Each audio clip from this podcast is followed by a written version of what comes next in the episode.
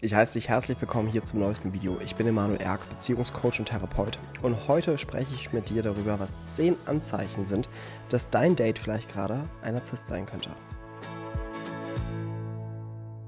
Vielleicht hast du jemand Neues kennengelernt und nach diesem Date denkst du dir, hm, war ganz nett, aber irgendwas passt hier nicht. Und du hast so ein bisschen das Gefühl, der Typ oder sie war ein bisschen speziell. Und die Frage, kann es sein, dass er oder sie irgendwie narzisstisch oder narzisstische Züge hat? Oder vielleicht kommst du gerade aus einer solchen Beziehung und fragst dich, was sind vielleicht Merkmale, wo ich gleich vorab merken kann, schon vielleicht beim ersten Date, dass hier irgendwas nicht ganz koscher ist und dass ich jemanden mir gegenüber habe mit narzisstischen Zügen und ich mir nicht immer das Gleiche nochmal antue, wie ich es vielleicht in der vergangenen Partnerschaft erlebt habe. Und so werden wir gleich reinstarten und über zehn Merkmale sprechen, an denen du es erkennen kannst. Aber das Wichtige ist, am Ende des Videos werde ich dir verraten, was du tun kannst, um nie wieder in Resonanz zu gehen oder in Beziehung mit einem Narzissten, wo du nicht mal die ganzen Merkmale hier wissen musst, sondern automatisch keinen Narzissten mehr in dein Leben anziehst. Aber jetzt starten wir erstmal mit den Tipps. Der erste Punkt ist, stark egozentrisches Verhalten. Dieser, der, die Person redet nur über sich, um was er oder sie gemacht hat und was so toll ist und ja, also eine riesige Selbstbeweihräucherung und du hast das Gefühl, ich habe hier gar keinen Platz in diesem Gespräch und hast auch das Gefühl, der andere merkt das gar nicht. Ganz typisch für Narzissten, eine komplette Ich-Bezogenheit, es geht nur um mich und gar keinen Platz oder Raum für andere Menschen. Zweitens, ein charmantes Auftreten. Ja, Narzissten sind nicht irgendwelche Monster, sondern gerade beim Kennenlernen haben die eher etwas Charmantes. Sie wollen dich quasi in ihren Bann ziehen. Sie wollen, dass du Interesse an ihnen hast, dass du ihnen Anerkennung gibst für das, wie sie sind. Und deswegen können sie dort erstmal sehr eloquent auftreten, sehr wortgewandt sein, sehr witzig sein, sehr spontan sein. Aber es bleibt immer so ein Touch von, die Person ist nicht richtig auf mich eingestimmt und es geht irgendwie doch nur um ihn oder um sie. Ein drittes Merkmal ist Kontrollzwang. Und das merkt man auch schon bereits beim ersten Date. Dass die Person irgendwie das Gefühl hat, alles unter Kontrolle haben zu müssen. Und du merkst es schon im Verhalten vielleicht mit dem Kellner, ja, oder auch bei diesem Date, dass die Person sofort angetriggert wird, wenn es nicht so läuft, wie er oder sie sich das vorgestellt hat. Und da merkst du auch schon, wie eine weitere Thematik des Narzissmus, nämlich dieses, ich muss alles in meinen Händen haben, ich muss alles unter Kontrolle haben, ich muss hier der Mächtige bleiben und darf bloß keine Unterlegenheit oder kein Ausgeliefertsein erleben. Das vierte Merkmal ist mangelndes Mitgefühl. Du merkst irgendwie, dass die Person, wenn sie über andere spricht oder über irgendwelche, ja, emotionalen Themen spricht, da ist überhaupt keine Empathie, gar kein Mitgefühl, sondern eher so eine abwertende Haltung gegen andere.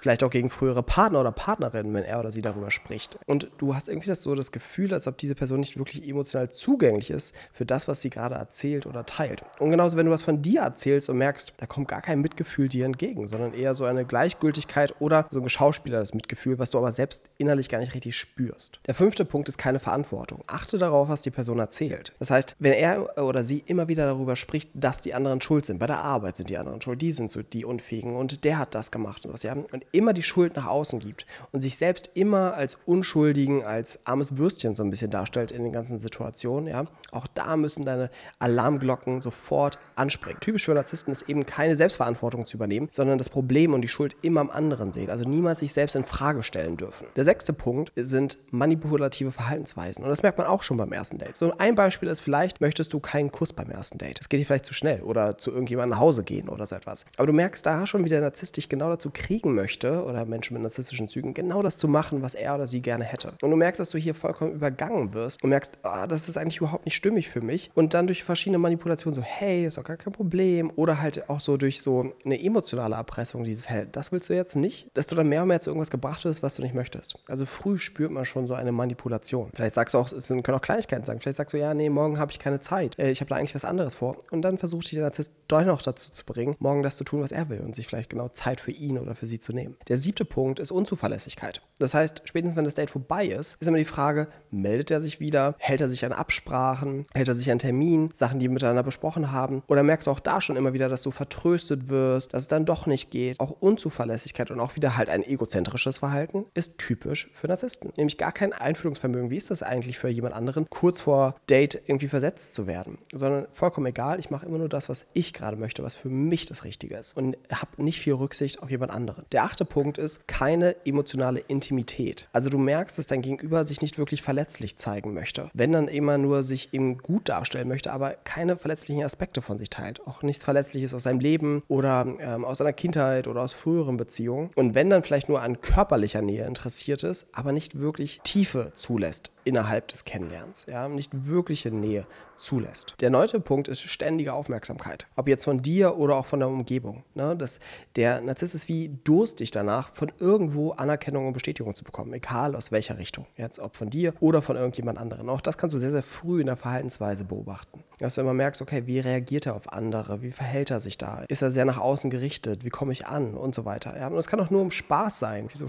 spaßige Kommentare, so, wie findet der mich jetzt hier vielleicht? Oder wie sehe ich aus? Oder so, ja. Was alles so im Scherz gemeint sein kann, aber sind schon so Mikrosignale von, hm, irgendwas passt hier nicht ganz. Der zehnte Punkt ist sehr, sehr frühe Eifersucht. Dass du schon merkst, gerade schon in der Kennenlernphase, dass dein Gegenüber eifersüchtiges und so einnehmendes Verhalten zeigt. Dich wegnehmen will von deinen Freunden, von deiner Familie, sehr immer Zeit mit dir haben möchte und sich von anderen eigentlich bedroht fühlt in deinem Leben. Andere vielleicht auch gar nicht wirklich kennenlernen möchte. Auch typisch wieder für dieses Vereinnehmende und auch diese starke Eifersucht für Narzissten. Auch wenn sie es sich nicht so offen ausdrücken, sondern auch eher wieder auf so manipulative Art und Weise zeigen. Also die nicht sagen so, hä, wie kannst du dich mit denen treffen, sondern halt eher so vorwurfsvoll, so dieses, hey, heute habe ich einmal Zeit und du verbringst diese Zeit dann irgendwie wieder mit deiner besten Freundin anstatt mit mir. Also auch mit diesen Schuldzuweisungen, die ich dazu zu kriegen, Zeit mit, mit dir zu mit ihm oder mit ihr zu verbringen und nicht mit anderen in deinem Leben. Das mal als kleine Übersicht zu der ganzen Thematik, was mögliche Kennzeichen oder Merkmale sind von Narzissten, die du vielleicht schon ganz früh in einem frühen Stadium erkennen kannst. Was jetzt aber der entscheidendere Punkt ist, ist das, was ich zu Beginn des Videos gesagt habe, nämlich was kannst du jetzt tun, um gar nicht erst in Resonanz zu gehen mit jemandem? Weil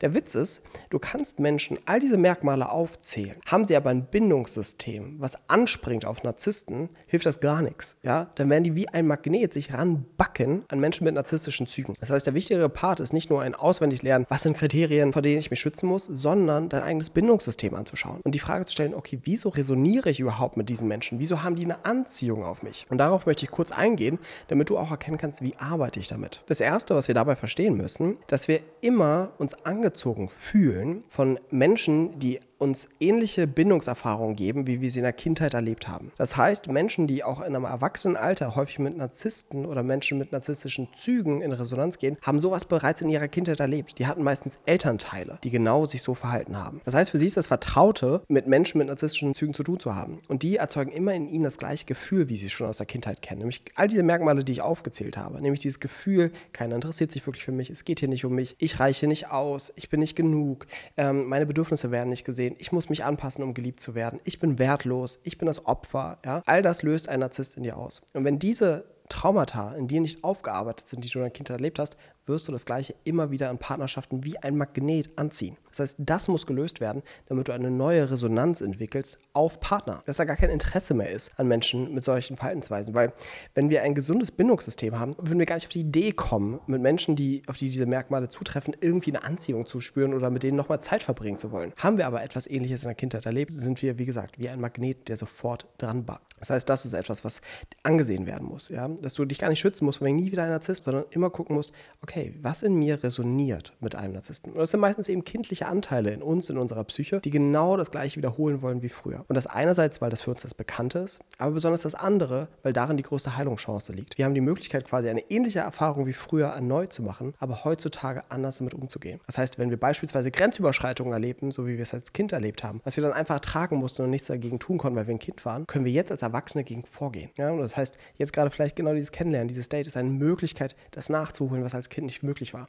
Dich abzugrenzen, zu gucken, was willst du und nicht dich mit reinziehen lassen in diesen Bann. Und wenn du merkst, okay, das ist ein Thema, was sich immer wieder wiederholt und du möchtest wirklich Unterstützung darin haben, diese Themen aufzuarbeiten, auch diese Bindungstraumata, die ich erwähnt habe, diese Kindheit zu verarbeiten, die genau dazu geführt hat, dann lade ich dich von Herzen ein, mit mir im Coaching zu arbeiten. Du findest alle Infos dazu auf emanuelerg.com slash coaching, wo ich dich genau in dieser Thematik begleiten kann. Damit du nicht mehr der Magnet für Narzissten wirst, sondern ein Magnet für Menschen, die wirklich liebevoll sind, die Interesse an dir haben, bei denen du dich sicher fühlen kannst, die wirklich in Beziehungen, in Kontakt mit dir gehen wollen. Ich freue mich, dass du diesen Podcast bis zu Ende angehört hast und ich hoffe, du konntest einiges für dich mitnehmen. Und ansonsten würde es mir noch einen riesen Gefallen tun, hier am Ende des Podcasts, wenn du dir ein paar Sekunden Zeit nimmst und diesen Podcast bewerten würdest mit einer 5-Sterne-Bewertung auf Spotify oder auf iTunes, wo auch immer du diesen Podcast hörst. Weil durch deine Bewertung können noch mehr Menschen diesen Podcast hören und der Podcast kann noch mehr Leute erreichen. Also nimm dir gerne diese paar Sekunden und ich freue mich auf deine Bewertung. Also bis dahin, wir hören uns im nächsten Podcast. Dein Emanuel.